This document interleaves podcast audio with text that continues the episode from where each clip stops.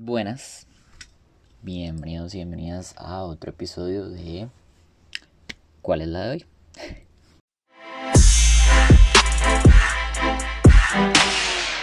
La de hoy es mi primera encarta. Sí, Microsoft, mi primera encarta. Em, probablemente van a pensar, probablemente igual que con el primer episodio, madre, qué putas, ¿por qué está hablando de estas varas? Bueno, en realidad no tenía planeado hablar en el segundo episodio de esto, pero em, mi manejo sumamente eficiente del tiempo estaba metido en TikTok y vi un TikTok que hablaba de mi primera encarta. Y yo, mae, recuerdo desbloqueado. Así, al suave.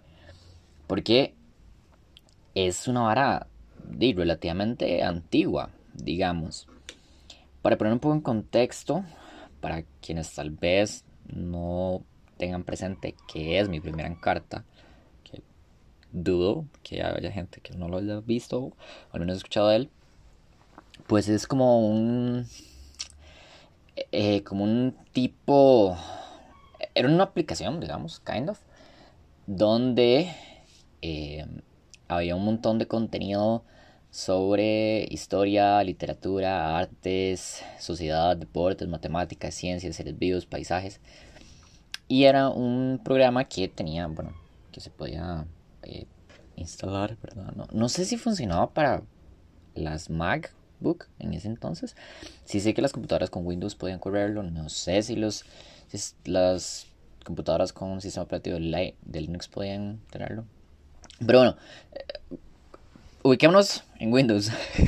Existía este programa, eh, Microsoft Encarta o mi primera Encarta, em, que fue publicado aproximadamente en los 90, 2000 y era muy interesante porque muchas veces este, esta aplicación, digamos, este, esta carajapo,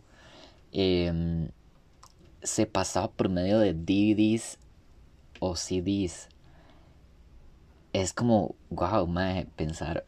Primero me hace como este eh, retroceso de memoria que en algún momento de los programas eh, la mayoría de programas de había que instalarlos por medio de CDs. No como ahora, que uno nada más se, mete y busca donde descargar la vara, la descarga y ya, listo. Eso me parece demasiado loco. Y bueno, pues este site, digamos, este programa, que ya está descontinuado, la última versión que se sacó fue en mi Encarta Premium, que fue en 2009. Eso em, hace 11, 12 años aproximadamente eso es un montón, digamos. Estaba en la escuela en ese momento, digamos. Eh, y pues recuerdo que era muy interesante, ¿no? Porque es como este programa que desde el punto de vista como de, eh, de aprendizaje, pues contaba con un montón de información. O sea, si vos te metías a esto, ¿verdad? Como a la parte de, de, mi carta premium, ¿verdad? Había un montón de, de, de documentos y artículos sobre arte, historia, lengua, ciencias sociales, filosofía, geografía, seres vivos, ciencia, deporte, que como tal no requerían acceso a internet. Tengo entendido que estaba la opción de poder hacer como una actualización, pero era muy fácil invertir o gastar el tiempo, como ustedes quieran denominarlo, en este programa. Porque aparte de esta función, ¿verdad? De que tiene un montón de artículos y un montón de información que en realidad puede ser sumamente útil, tenía una sección que se llamaba Juega y aprende. Yo no les puedo explicar la cantidad de horas, o sea, yo estoy seguro que yo pasé horas de horas de horas metido en la parte de juega y aprende de mi primera encarta. Porque tenía juegos demasiado entretenidos y demasiado variados. Pero igual era Tuanis pasar como en esta parte, digamos, como de información, porque tenía mucha, mucha información, valga la redundancia. Eh, de, de, las diferentes categorías. Digamos, por ejemplo, en la parte de los seres vivos hablaba de la vida, del cuerpo humano, los microorganismos, las plantas, los animales, la naturaleza, antiguos seres vivos. Estoy leyendo las categorías así, literal, lo busqué en Google para buscar las categorías. Eh, y es como muy, muy, muy tuanis, digamos. Eh, en esta parte de los seres vivos, recuerdo que tenía como información de, digamos, los animales, tenía un montón de animales. Entonces salía como el sonido de los animales y algunos como stats o información como general. Había información de plantas, entonces había como explicaciones básicas de las plantas, algunas imágenes ilustrativas y todas estas cosas. Y algo muy tuanis de los juegos es que eran muy entretenidos.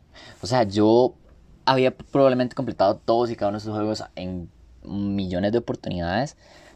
Exagerando un poquito, obvio. Pero siempre era muy entretenido. Y recuerdo que había unos juegos en particular que realmente me entretenían mucho. Uno de ellos era mm, el de la moda en el siglo XX. Que mostraba como las figuras de eh, de unos cuerpos femeninos y una serie de atuendos. Entonces uno tenía como que machear, como emparejar la vestimenta con la, con la época, ¿verdad? Y yo decía, madre, qué loco. Entonces, claro, a mí me quedó súper en la memoria como, sí, madre, fijo, todo el mundo en esa época se vestía de esa manera.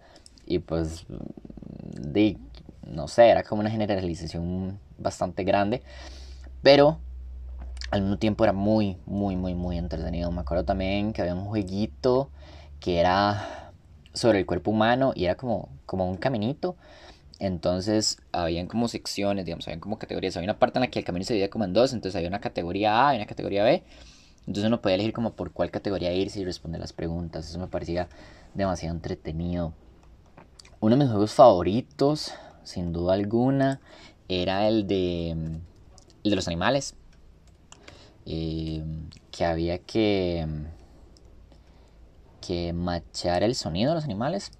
Si no me equivoco, había uno de música que era sobre los compositores. O sea, eh, probablemente ahí en algún momento, en alguna parte en lo más recóndito de memoria me acuerdo de esas cosas. Cosas que probablemente di, tal vez no aprendí en la escuela o que probablemente no lo hubieran enseñado en el cole. Que de alguna forma comienzan a formar parte de esto, ¿verdad? Que podríamos llamar de alguna manera como cultura general, ¿no? Que son como datos de relevancia de algunas categorías como para saber de todo un poco. Yo realmente ahora, como adulto, digamos, valoro mucho esos espacios, este tipo de aplicaciones cuando estaba pequeño, porque entonces hay muchas cosas que sé, que aprendí, que recuerdo, que me permiten como hablar de muchas cosas. O sea, que tal vez no es como que tenga un montón de conocimiento de un montón de temas, pero al menos sé como algunas cosillas de, de diferentes temas. Aquí voy a tirar, pensando un poco, ¿verdad? Dependiendo de qué tanto han metido como en redes sociales, pero normalmente suele hacerse como mucha burla de el sistema educativo estadounidense, ¿verdad? Em, y mucho relacionado con el tema de la geografía. Bueno, yo podría rajar que yo creo que yo reforcé mucho mi conocimiento en geografía gracias a esta vara de mi primera encarta, porque recuerdo que igual habían como muchos juegos de, de ¿cómo se llama? Ah, como de ubicar las banderas de los países, em, de colocar, creo que los países en, en, según correspondía, creo que había uno de, de de los estados de Estados Unidos, creo. Y de México, creo que había uno de los estados de México también, que uno colocaba como un día. Obviamente, pues uno se guiaba por la forma, o sea, usted veía una forma ahí, veía el mapita, y decía, esta mierda va aquí. Pero ese proceso, de eventualmente ayuda a que uno cree como, de como estos recuerdos, de mira, mira, sí, por allá recuerdo haber escuchado de este nombre o de este otro nombre, entonces ahí pues, uno va aprendiendo, obvio. Entonces, eso me parecía como súper mega hiper valioso. Y que también tenía como ejercicios de matemáticas, los de historia, los de historia eran mis preferidos. O sea, yo creo que había como, como esta tendencia cuando yo estaba pequeño, ¿verdad? Creo que a veces pasa mucho, como, ay, es que me interesa tal profesión, digamos, como cuando vaya a ser grande, porque, ajá.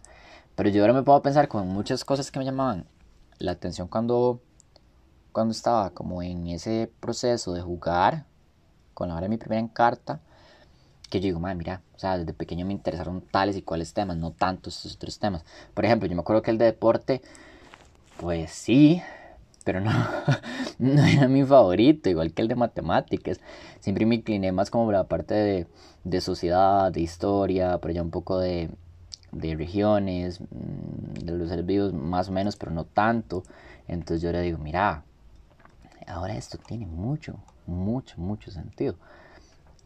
Y creo, ellos, no sé. Hasta qué punto, pero creo que sería muy útil, como, no sé, Microsoft, por favor, vuelvan a hacer ese programa. Eh. o no sé si alguien sabe dónde se puede como conseguir esta aplicación. La verdad, yo me entretendría mucho. Ahorita no me voy a poner a buscarlo porque estoy en plan conversar. Pero sería Tony's ver si todavía se puede como encontrar disponible. Fijo que sí, en algún site en línea Em, esta aplicación, la verdad, disfrutaría mucho como instalarla y jugar. Debe ser muy divertido. Probablemente hay muchas varas que llegan, mae, oh, ¿cómo no se me ocurrió esto cuando estaba carajillo? O sea, ¿por qué me, se me costó tanto? O, mae, qué rajado con qué facilidad podía lograr estas cosas cuando estaba pequeño. Porque como les digo, era muy fácil sentarse ahí y jugar horas de horas de horas de horas de horas. Y yo repetía los juegos y repetía los juegos y repetía los juegos. No sé, creo que habían algunos juegos que tenían como Perdón. Que tenían como marcadores o como cuestiones de tiempo y mi yo muy competitivo desde mi infancia luchaba mucho con esto, como, mae, ¿cómo solo hice 8 puntos? Puedo haber hecho 9 o 10 y dele de nuevo hasta que supere ese score y que, uy, esto va a sonar así como todo, todo no sé, raro, pero me parece muchísimo más... Eh, no sé, como que cultiva más la mente, ¿eh? por decirlo así como que suena vacilón. Pero no, no, digamos, el punto es que creo que este tipo de espacios eran juegos, igual me entretenían, pero di, tenían como su contenido formativo, como digamos, trascendían un poco solo ser este objeto lúdico que tampoco estoy diciendo que todos los juegos deberían tener un contenido educativo porque de ajá verdad no sé tengo por ahí mis mis eh, me cuestiona un poco eso digamos como que todos los juegos tienen que tener una carga lúdica o sea no ma, digamos, usted le dice eso a los desarrolladores de juegos y va a ser como eh, bro de qué tú estás hablando amigo pero sí es importante que exista este tipo de contenido en especial para poder di, emplearlo con con con los... No, no, recuerdo dónde escuché eso, con los pequeños homo sapiens. con los homo sapiens miniatura, creo que lo he escuchado en otro podcast o en, no sé, en algún lado, en, en ahí, en la red. Em, pero no, no, digamos, trabajar un poco esto como con los niños y niñas en la primera infancia, como en estas etapas donde, de, de acuerdo a los a mucha información que hay al respecto de en estas etapas eh, es más fácil como aprender mucho. como por ahí está esas varas de que si usted le enseña un montón de varas carajillos, usted los va a agarrar ahí bombo, claro, ¿verdad? Bombardemos a los chamacos con tan pequeños para que aprendan, sin sobreestimularlos, ¿verdad?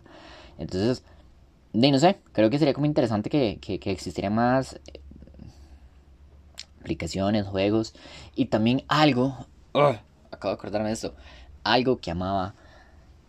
Bueno, no, en ese momento probablemente no lo amaba, pero que ahora digo, madre, que dicha que era así es que este tipo de espacios, este tipo de juegos, no solo eran entretenidos y no solo eran educativos, sino que no tenían fucking anuncios, madre. O sea, algo que me frustra mucho ahora es el estar empleando mi tiempo libre o whatever en jugar y que se me vaya un montón de tiempo por los anuncios. Yo entiendo que hay un background ahí de que más hay que monetizar y que la plata y que capitalismo y todas estas varas. Pero, mae, o sea, es muy frustrante. Por ejemplo, hace un, par de días descargué Plantas vs Zombies en el teléfono. Y era feliz jugando Plantas vs Zombies en la compu. Pero ahora me frustra jugarlo en el teléfono porque trae anuncios, maldita sea. O sea, ¿por qué? ¿Por qué pinche Plantas vs Zombies tiene que traer anuncios? ¿Por qué? ¿Ah? Entonces, eso es algo que valoro como este tipo de, de, aplicaciones, ¿verdad? es como un mega throwback al chile que sí, o sea, me puse como a buscar en Google sobre mi primera encarta porque de, ajá, tampoco, más, tampoco quería como nada más hablar. Eh, entonces traté como de buscar algunas cosas y me encontré de imágenes muy viejas, información de en Wikipedia que habla al respecto de esto, ¿verdad? Que es como bastante antiguo. Imagínense que, no sé quiénes de ustedes lo, lo, recordarán o qué tanto están metidos en estos, pero si se les suena familiar, el sitio web Cuánta Razón, encontré una viñeta de Cuánta Razón que habla de mi primera encarta y cómo hace referencia que si lo recuerdas es porque no tenías internet. Y pues sí, yo recuerdo que cuando yo jugaba en mi casa no había internet, digamos. Recuerdo que en ese momento creo que la única casa que tenía cerca, que tenía internet, creo que era la casa de mi abuelo. Si mal no recuerdo, o tal vez de alguna otra persona, algún conocido ahí como que vivía cerca. Pero no era tan usual que todas las casas tuvieran internet. Entonces sí, o sea, esto era una super herramienta para jugar y, y para tener ahí como la mano cierta información de algunos temas en particular. No sé si en algún momento lo habré empleado como herramienta para hacer tareas, Puede que sí, puede que no. Pero era muy entretenido. La verdad es que sí. Y chiquillos y chiquillas, eso fue todo este segundo episodio de mi primera encarta. No, no el segundo episodio de mi primera encarta. El segundo episodio de ¿Cuál es la de hoy sobre mi primera encarta? Em, ojalá que, no sé, se hayan entretenido. El de hoy está un poco más cortito, pero es que fue así como, me pareció esta vara y voy a hablar de esto y ya, punto. Entonces, pues nada, espero que se hayan entretenido y nos escuchamos en otra oportunidad. Voy a tratar de venir con temas un poco más interesantes y por allá no tan polémicos, pero sí entretenidos. Entonces, eso fue todo. Chais.